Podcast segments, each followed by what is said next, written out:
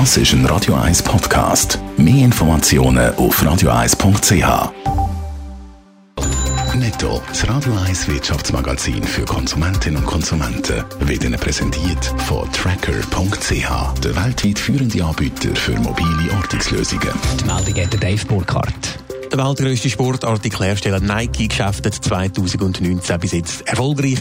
Im ersten Geschäftsquartal sind die Einnahmen im Vorjahresvergleich um über 7% auf knapp 10,7 Milliarden Dollar gestiegen. Der Nettogewinn hat sogar um 25% zugelegt auf rund 1,4 Milliarden Dollar. Hauptgrund sind gute Absätze zu China. Die deutsche Regierung rettet die Fluggesellschaft Condor. Condor gehört zum Konzern Thomas Cook, der Anfang Woche hat müssen Insolvenz anmelden Mit einem Kredit über 380 Millionen Euro soll die Fluggesellschaft und damit 5000 Arbeitsplätze gerettet werden. In Peking ist der flächenmäßig grösste Flughafen der Welt eröffnet worden. Der Flughafen in der Nähe von Peking soll am Anfang 45 Millionen Passagiere pro Jahr abfertigen. Später sollen es dann mal 100 Millionen pro Jahr sein. Am Flughafen ist vier Jahre lang gebaut worden. In der Beschattungsaffäre bei der Grossbank Credit Suisse geraten der Bankenchef der Dijan Diam immer mehr in Fokus. Offenbar soll es von der Überwachungsaktion einen wüsten Streit zwischen ihm und dem Beschatteten ähm, Iqbal Khan gegeben ja, ereignet haben soll sich der Streit Anfang Jahr im Haus von Dijan Diam.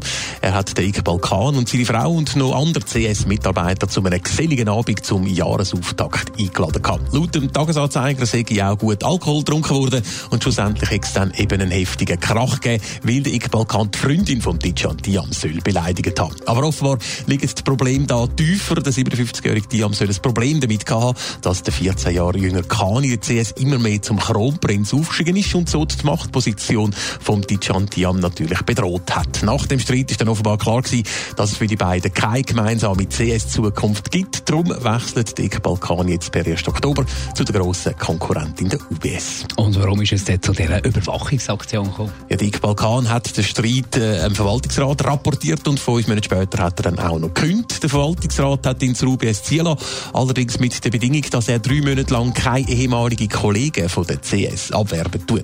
Aber offenbar ist das Vertrauen schon so an einem kleinen Ort gewesen, dass die CS Dick Balkan auch noch überwachen lassen hat. Dabei ist es dann auch zu einer Autoverfolgungsjagd gekommen. Die Geschichte hat den Weg in die Medien gefunden und die CS kämpft jetzt um ihren Ruf.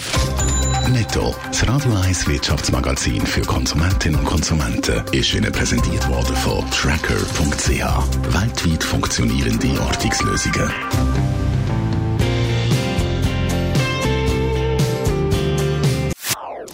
Das ist ein Radio 1 Podcast. Mehr Informationen auf radio1.ch.